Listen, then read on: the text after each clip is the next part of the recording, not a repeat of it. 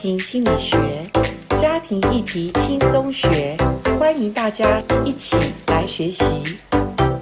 大家好，我是严玲珍，台湾真爱家庭协会的执行长。今天家庭心理学里面，我们要来探讨一系列有关于我的婚姻为什么快要走不下去了这个系列。那我想每一对相爱的夫妻走进婚姻，没有人会想要离婚。从台湾二零一六年内政部的统计里面，你知道吗？猜猜看，每一天有多少人到户政事务所去办理离婚？每一天有将近一百五十九对的夫妻到户政所去登记离婚。我相信这个数据让我们心里真的是感觉很痛，哈，因为这么多的离婚的夫妻，想想看，他们还有儿女，他们面对。父母的离婚，这个是真是情何以堪。所以我每次想到这些画面，我自己心里面都觉得哇，我们要抢救婚姻都来不及了哈。所以今天我想跟大家探讨，一般来说，离婚可能有很多因素。当然，我们说家暴那个外遇，我们就先不谈，因为那个都是很专题性的问题哈。那我今天要谈一个很普通的问题，就是为什么的婚姻走不下去？其实平常的经营胜过什么？胜过我们。谈这个离婚的主题里面，我觉得更重要的是，所以我一直说预防胜于治疗。也就是说，我们平常婚姻的关系，我们就要去经营。各位，真的，婚姻真的就是一个有机体的，有一个生命的力量。当我们不去照顾它的时候，就像植物一样，你不去照顾，它就会枯萎，它就会死亡。这真的就是一个很自然的律，哈。所以各位，我一直强调，我们婚姻要去经营。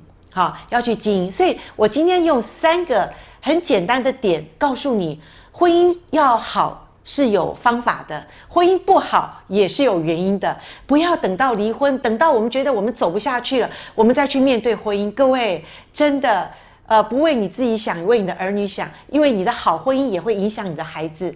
这样可以吗？好，那我们来谈一下一般性，我们婚姻当中我们要怎么预防离婚？第一个就是婚姻当中很多夫妻都说，为什么都我一直付出，对方不愿意付出，或者我一直付出，对方不会感谢。其实我常常说，聪明的夫妻，聪明的配偶，只要你怎么样，常常把感恩挂在你的口中。其实圣经也教导我们凡事谢恩嘛，好不好？所以你回家。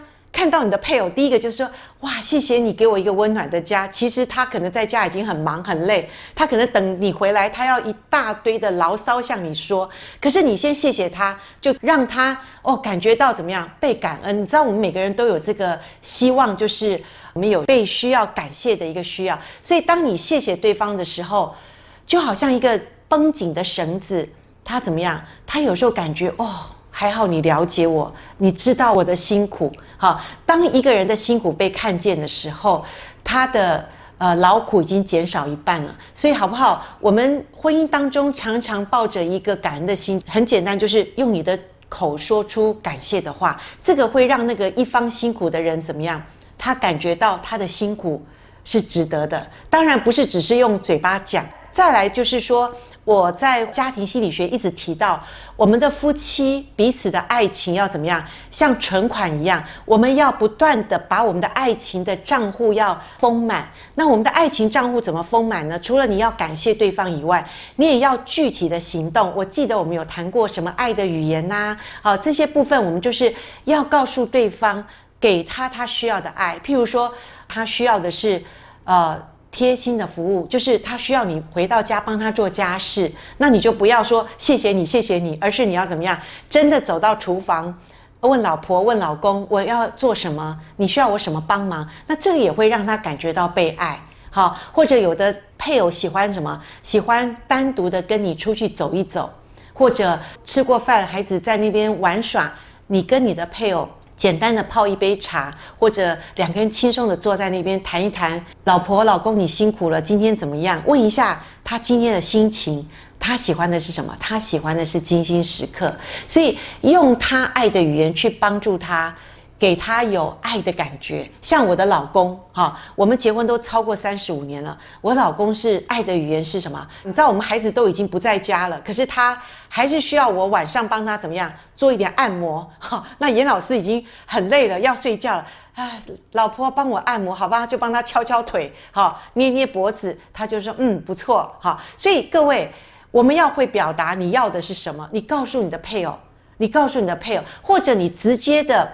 做出你配偶要的。好，当你的配偶告诉你他需要的，其实你要感恩哦，表示你的关系还不错哦。所以各位，呃，我说我们平常的时候，我们就要怎么样？要注意对方他喜欢的是什么，他爱的表达是什么。你把这个爱的这个存款放在他的身上，他就会感觉到被爱。那当一个有爱情的关系里面的婚姻就比较好经营。我们已经谈到。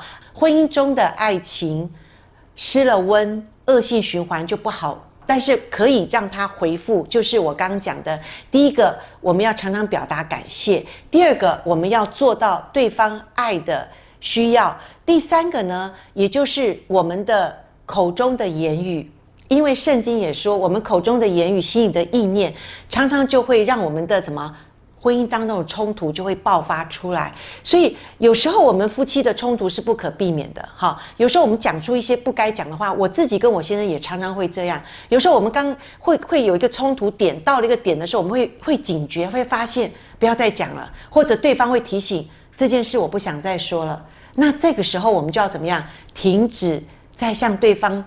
呃，巴拉巴拉巴拉，哈，尤其我们女人，你知道圣经说，哈，圣经形容我们这种呃一直唠叨的女人像什么？像屋漏偏逢什么连夜雨，哈。那你知道圣经也说，那个男人宁愿住在房屋顶上，也不希望住在房屋里面，像漏水的那个。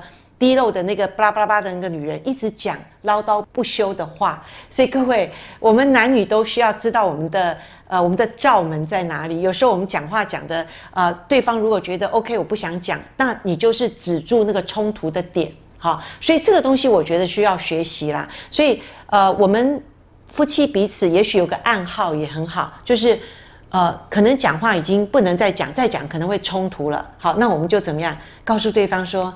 我已经满了，这是以前我先生会用。我已经满了，我不能再说了，你也不要再说了哈。或者说，哎，我我现在已经已经开始不舒服了。好，我们大概有一个暗号的时候，我们就不太讲话了哈。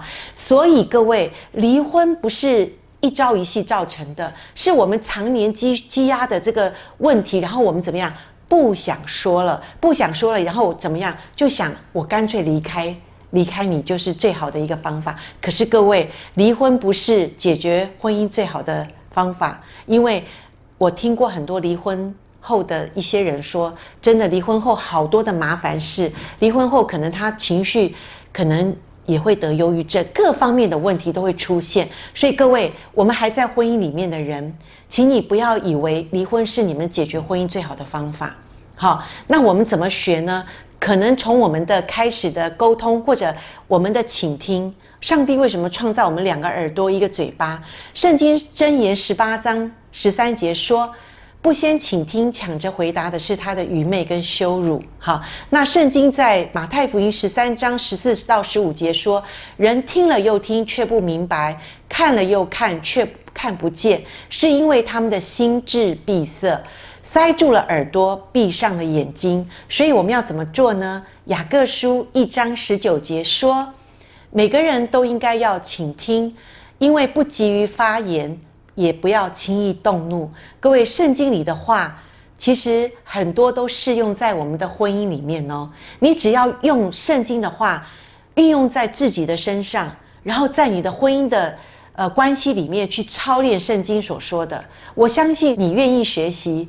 圣灵会帮助我们想起神的话，然后圣灵会帮助我们止住我们的舌头，圣灵也会帮助我们，让我们的怒气可以慢慢的下降，然后我们靠着神的话，靠着圣灵，我们里面的爱就会燃起来，因为神就是爱，神的爱帮助我们这人有限的爱，就能够慢慢的去用神的爱去爱我们的配偶。